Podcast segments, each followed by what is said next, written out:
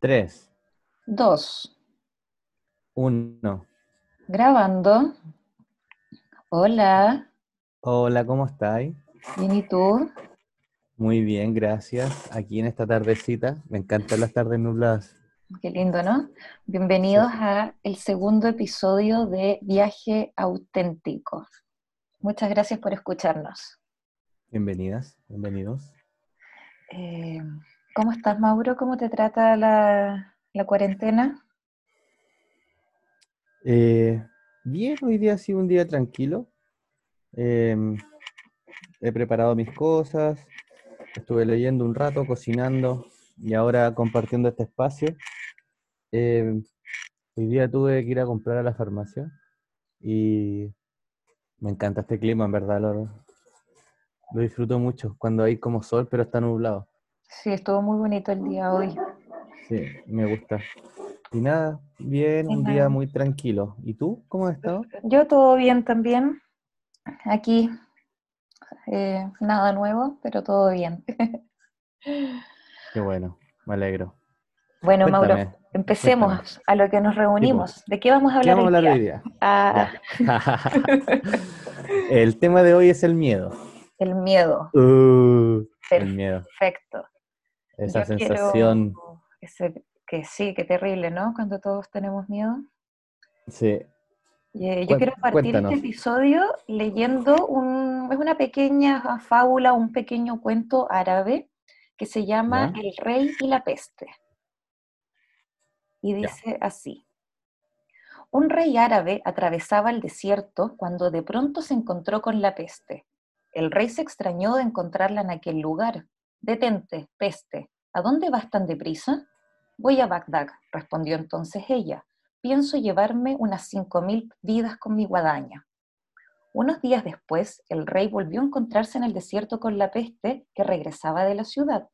El rey estaba muy enfadado y dijo a la peste, me mentiste, dijiste que te llevarías a cinco mil personas y murieron cincuenta mil. Yo no te mentí, dijo entonces la peste.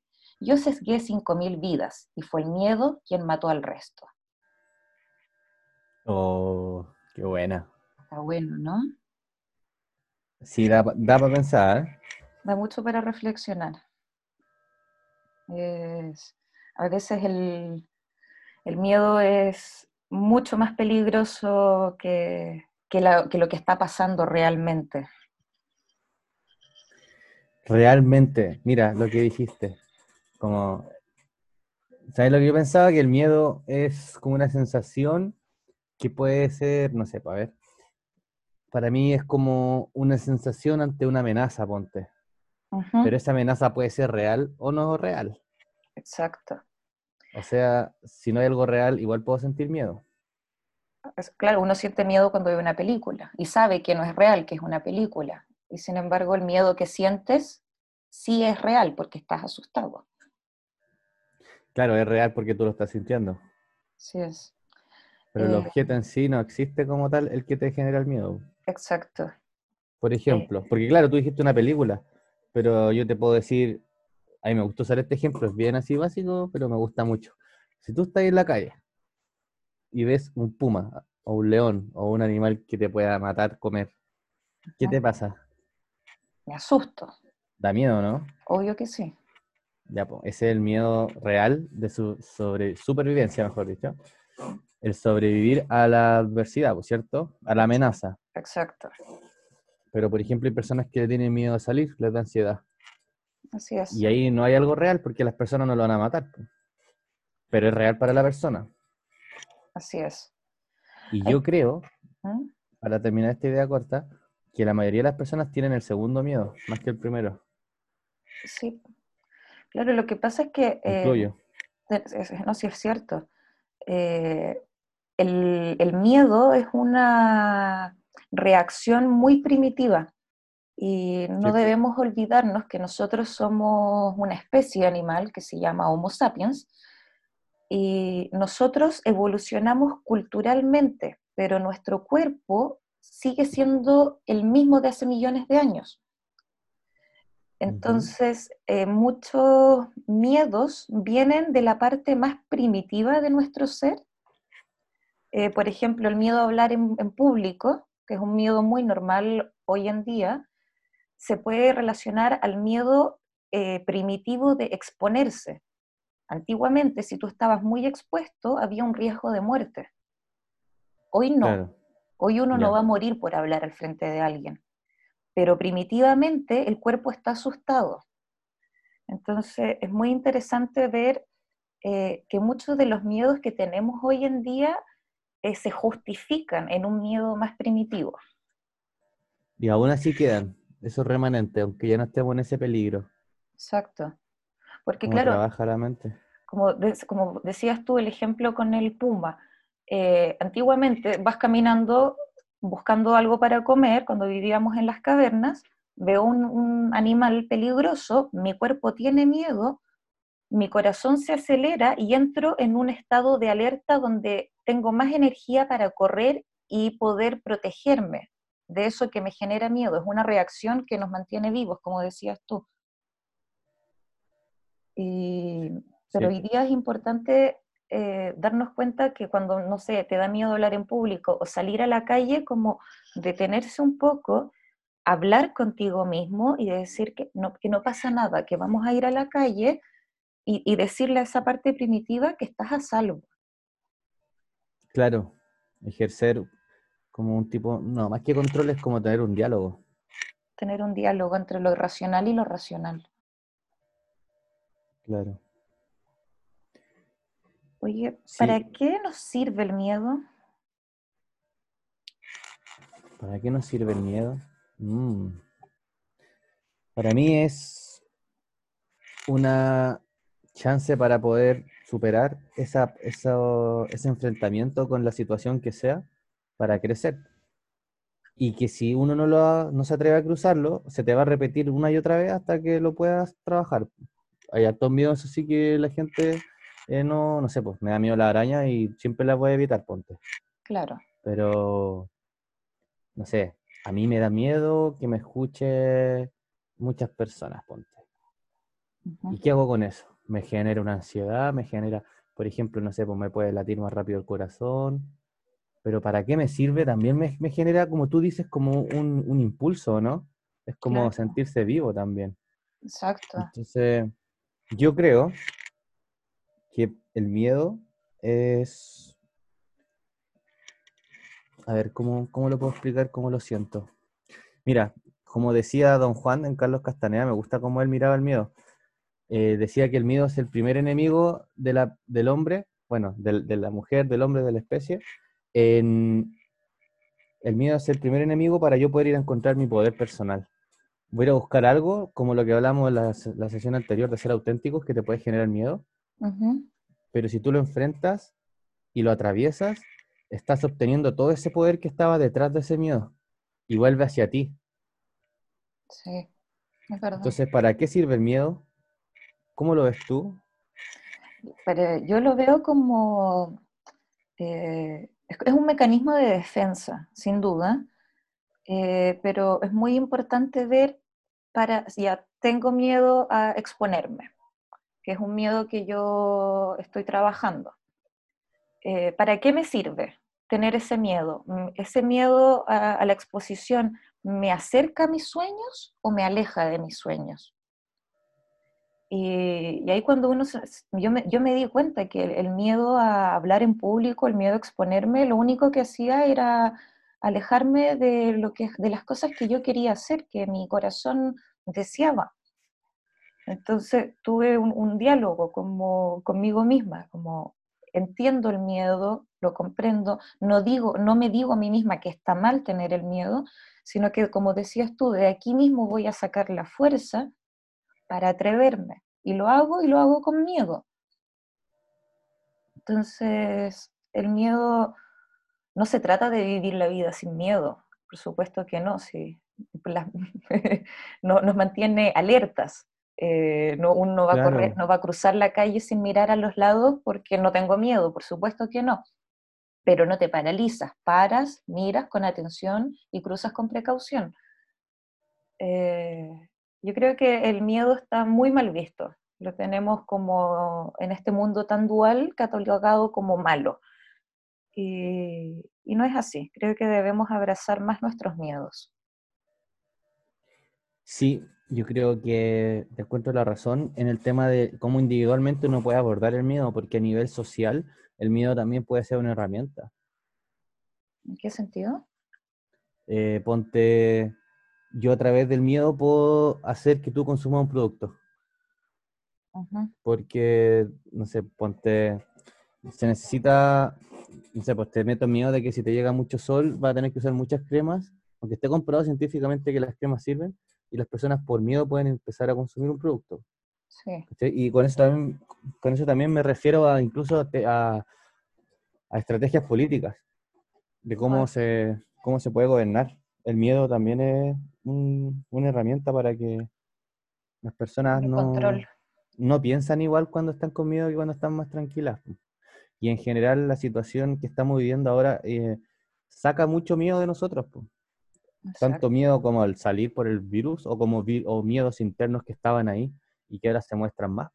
Claro, o sea, ahora con todo lo que estamos viviendo como humanidad, el, miedo a, infectarse, el miedo a la muerte, ya sea propia o de un ser querido, el miedo a, perder el trabajo y no tener comida, eh, miedo a la soledad. Eh, hay muchos miedos, pero, pero claro, son... Es muy fuerte todo lo que está pasando. Sí, es súper fuerte. Y frente a esto del miedo, yo invito a, que seamos valientes, por decirlo de alguna manera, y no significa no sentirlo. Como tú dices, el miedo se da a sentir igual, porque somos vulnerables como personas y cuando nos damos cuenta de eso, obvio que nos genera miedo o entran inseguridades, pero ¿qué vamos a hacer? Al final, igual la reflexión te invita a observarte desde un poco más afuera y poder darte cuenta. Si uno se da cuenta de los temores, es mucho más no sé si fácil es la palabra, pero si uno se da cuenta, está ahí un paso más cerca de poder sacarte eso. Mm. Entonces, al final, como, ¿qué es el miedo? Volviendo a la primera pregunta, para mí es este reflejo que tenemos, como tú decías, que está ahí en, nuestra parte natural, inherente a nosotros, pero que se puede ir trabajando, ir hacia algo más sutil, como por ejemplo la energía de la fe o el amor, ¿cachai? Lo que sea que eso signifique para ti. Para mí, por ejemplo, el amor es la energía, es como esta energía creativa, este potencial creativo que está en el universo. Y que cuando hay amor, por mucho que haya miedo, el amor es más fuerte. Es verdad. Y, a esto me refiero incluso a nivel energético, no solo como de el amor de pareja, no. La energía del amor, de, no sé, veo un cachorro y me dan ganas de cuidarlo, ponte. Exacto. Esa es la energía más fuerte que hay. Sí, ahora me estaba acordando en la naturaleza, eh, nosotros también somos naturaleza, pero en la flora y fauna silvestre, si hay un, venado en, en, un pastizal comiendo pasto, ve un tigre, ese animal, el venado, también va a sentir miedo y de forma instintiva va a correr para salvar su vida. Una vez pasado el peligro, el animal regresa al mismo lugar a comer pasto. En cambio, nosotros, los sapiens, eh, tomamos ese miedo y lo hacemos permanente. Ahora, cada vez que vayamos a comer pasto, vamos a tener miedo porque puede venir un, un león. Claro. Entonces, es muy importante reconocer cuándo, qué situación puntual te está generando el miedo y aprender a soltarlo, dejar que, pase esa, sensación de miedo y poder volver a un estado de calma. Porque si vivimos con miedo, estamos desconectados con nosotros mismos, pero completamente. Claro, y eso te va, igual cansa estar con miedo todo el tiempo. Estás ocupada usando recursos en esa emoción. Exacto, estás todo el día apretado, con el corazón latiendo más rápido, la mente ahí trabajando, cuidado acá, cuidado acá, cuidado con esto, te están siguiendo, mira para atrás. sí, yo encuentro que si uno quiere ser precavido está bien, si uno puede sentir miedos también está bueno aceptarlo, pero ¿hasta qué punto me afecta? ¿Cuánto control tiene sobre mí? ¿Me atreví a hablar en público? No me atreví. Ya, no me atreví, me voy a mi cueva, reflexiono, ¿por qué no me atreví? ¿Qué hay ahí? ¿Cuántas cosas hay? ¿Una? ¿Dos? ¿Me da miedo que me miren a la cara mientras hablo porque me puedo equivocar? ¿O me da miedo que me juzguen porque estoy hablando tonteras? ¿O tengo miedo que no me acepten y por lo tanto me voy a sentir rechazado por la sociedad? Lo que sea, todo eso va a estar ahí. Y al final, lo dije y sentí esa sensación, por ejemplo, de como, oh, qué nervio decir esto, hablar en público, y al final es como, solo me tengo a mí para poder, o sea, yo me empodero y digo, no importa, lo voy a hacer.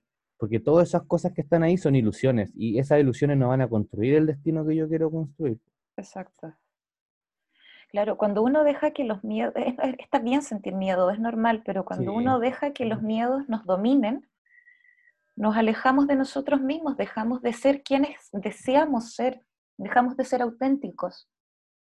Por, por darle la razón a ese miedo que puede ser primitivo. Eh, el miedo a, ser juzgado eh, es real. Antiguamente sí podías, eh, podía significar la muerte que, que sea juzgado, pero, pero hoy no. Si alguien no está de acuerdo con lo que estás diciendo tú, con lo que estoy diciendo yo, no pasa nada. Son opiniones diferentes. No estoy en peligro.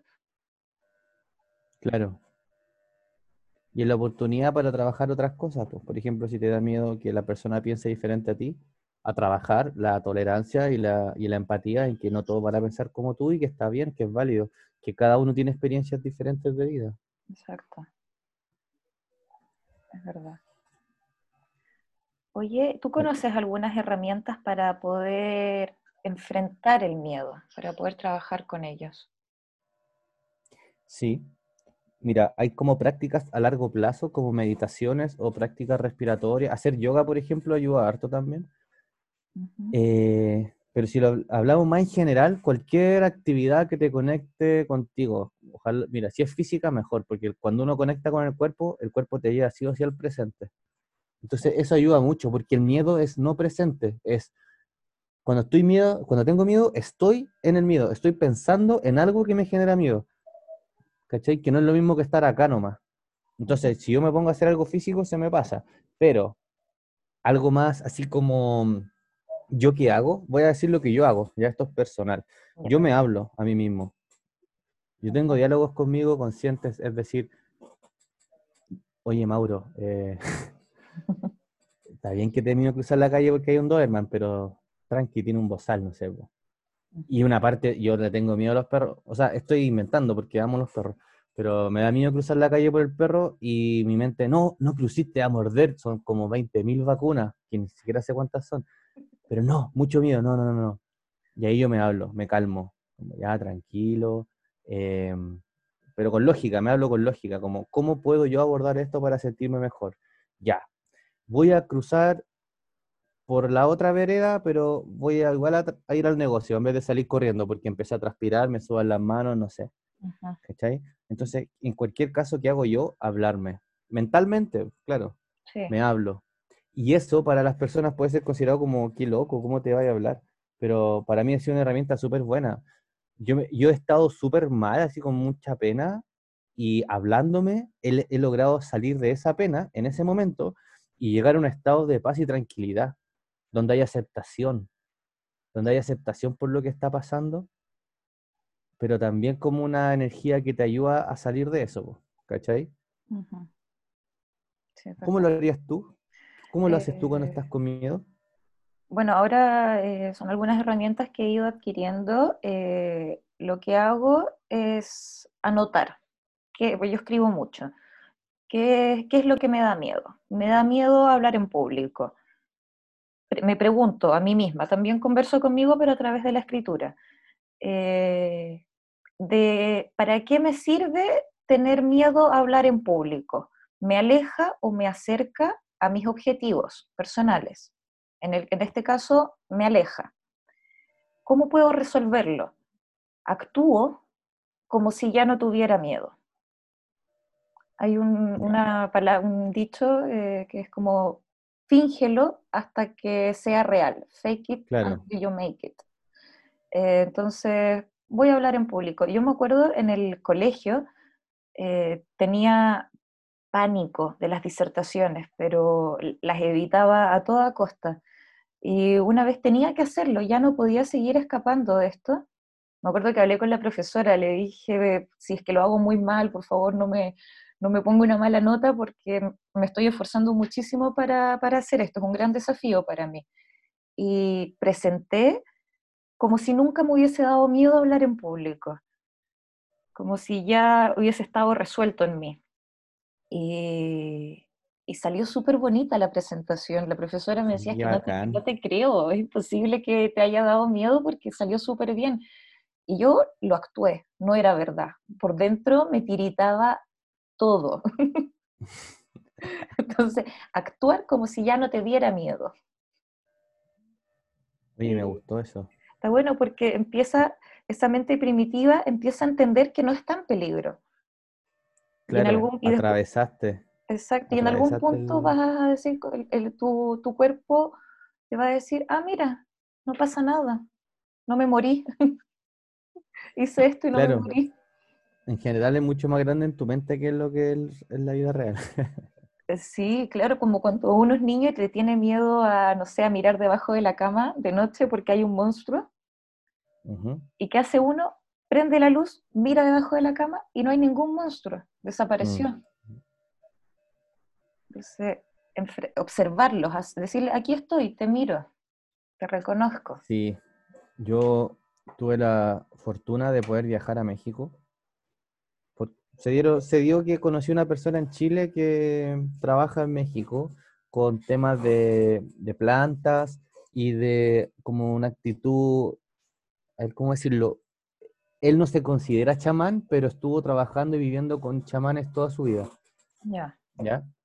Y él me estaba educando un poco en este camino. Y lo primero que se trabaja es el miedo.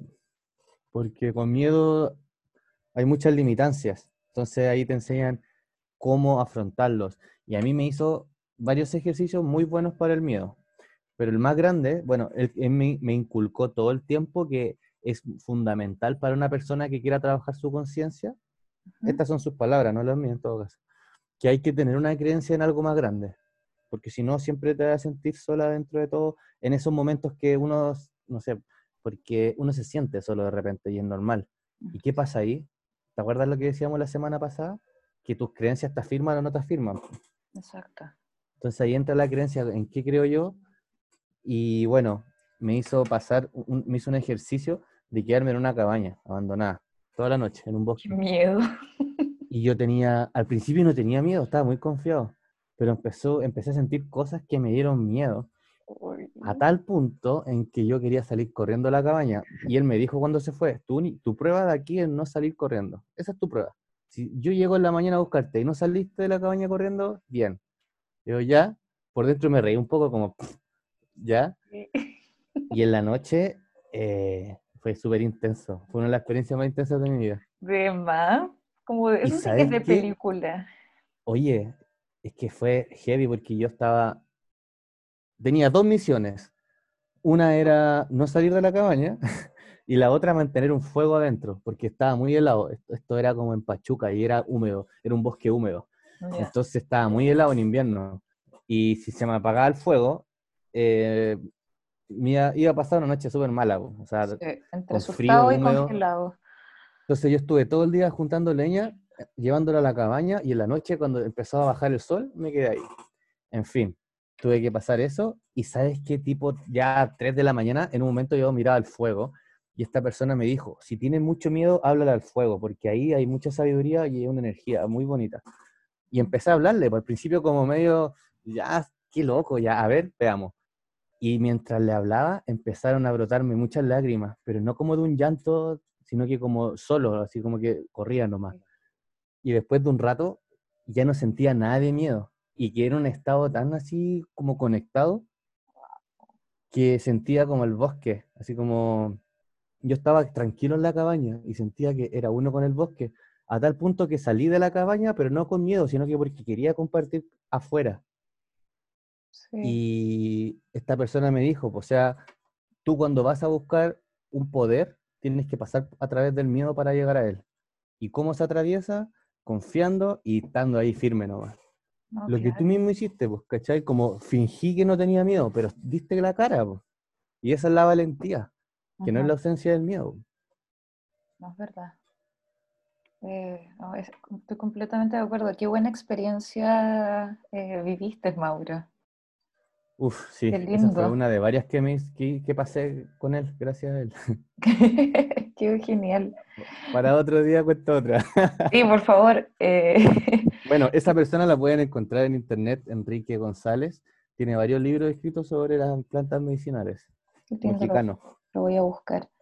Estaba pensando cuando también el, el miedo que te genera el hacer cosas nuevas. Eh, Claro, como, claro, porque la, la mente trata de protegernos constantemente, entonces salir de la zona de confort siempre eh, es peligroso para la mente, porque no sabemos qué hay más allá, con qué demonios nos podemos encontrar. Eh, pero es como, no sé, postular a un trabajo nuevo y te llaman a la entrevista y vas a tener miedo, por supuesto que sí, pero ¿qué vas a hacer? No vas a ir a la entrevista a decir, no, mejor me quedo aquí, aunque no me gusta, pero estoy seguro, o uno va, se prepara y enfrenta la entrevista, y si tiene, claro. y si eres, ¿Y qué pasa si no me atrevo? Yo quiero no pasa nada, llegar a esa gente también, no pasa no, nada, no somos valientes todo el tiempo, y si no, claro, no pasa nada, nada va a cambiar, vas a seguir en tu zona de confort. eh, mañana va a ser otro día y puedes enfrentarlo de nuevo. Claro, no, no hay que Sí, obligarse a hacer las cosas jamás. Eso es más dañino. Sí, es que en, esta- en la existencialidad misma, de repente, claro, no me atreví, ah, entonces soy súper penca, entran los juicios, y los juicios pueden destruirte en un ratito. No, O claro, sea, ¿cachai? razón. Entonces, frente, porque una cosa es el miedo, pero mueve muchas emociones más. Exacto, es muy grande. Somos muy complejos como seres, entonces, frente a todo eso, oh, bueno, para mí siempre va a ser la fórmula del amor. No, es verdad. ¿Y cómo, ¿Y cómo lo plasmo yo? Yo me imagino a mí cuando estoy, no sé, cuando estoy molestándome conmigo, como, ¡ay, que me frustra! ¿Cómo me equivoqué yo que soy tan perfecto? Porque ese es mi inconsciente, me puede decir eso y yo me, y yo me enojo. Te enojas, te equivocas tú, Nacha, y está súper bien, no te preocupes, amiga, te quiero mucho. Me equivoco yo, oh, pero ¿cómo es posible que se me haya caído esto? Ponte, Sí, ¿cachai? Entonces, uno es muy duro con uno mismo. sí, tiene que saber soltar eso. Y yo que ahora, me hablo, como te decía, y me imagino a mí como esa mente cuando me está retando, por ejemplo, me imagino al Mauro chico, al Mauro niño, y le hablo a esa mente, le digo, ya, pero tranqui, o sea, se cayó el vaso, está bien. ¿Cuál es Claro, el problema? Trátate como trataría un amigo, quiérete así. Oh, bueno, ya, nanay, se cayó el exacto, vaso nomás.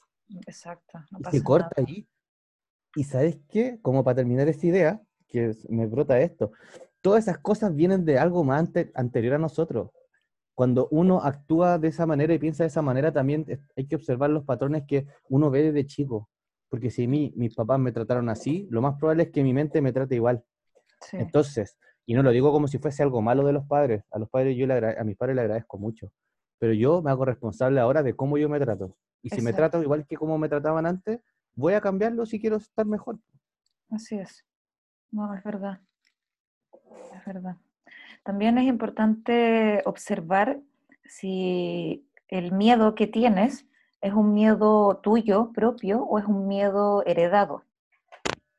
Sí, Porque si uno, cre claro, crece, por ejemplo, no sé, si mi mamá, voy a poner el ejemplo de los perros, que no es verdad, pero voy a poner el ejemplo, le tuviera miedo a los perros.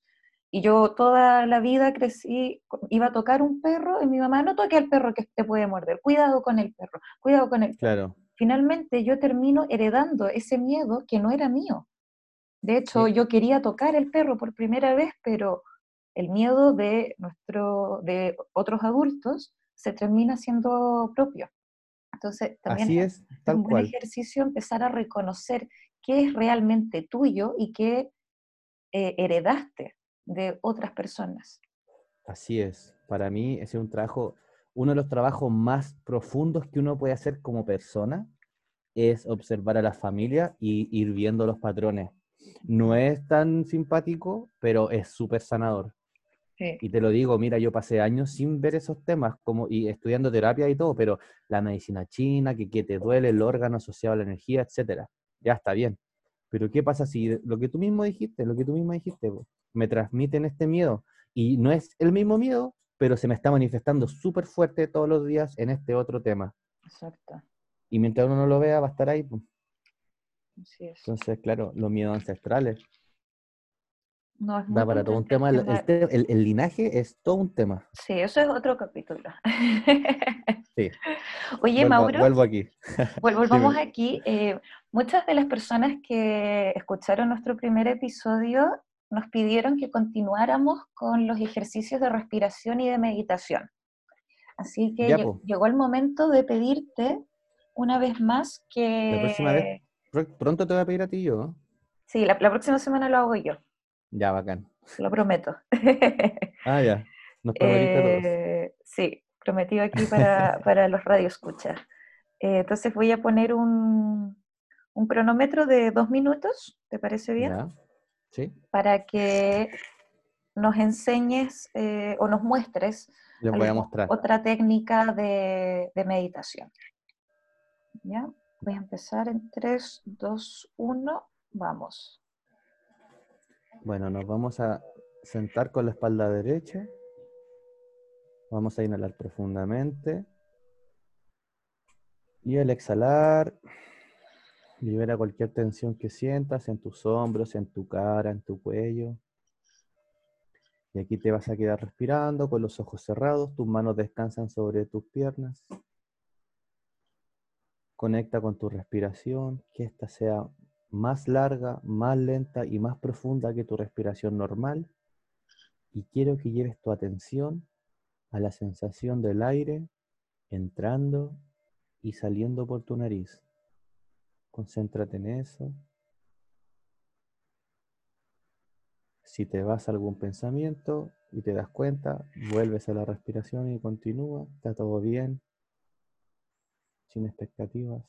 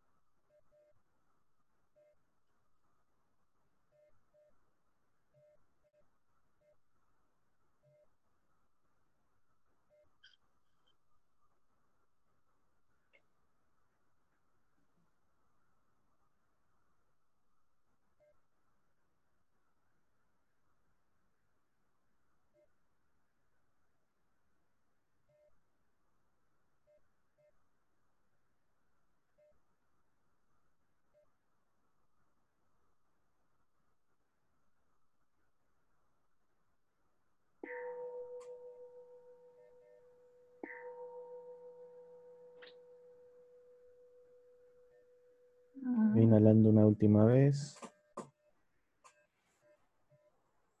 Y al exhalar puedes abrir tus ojos.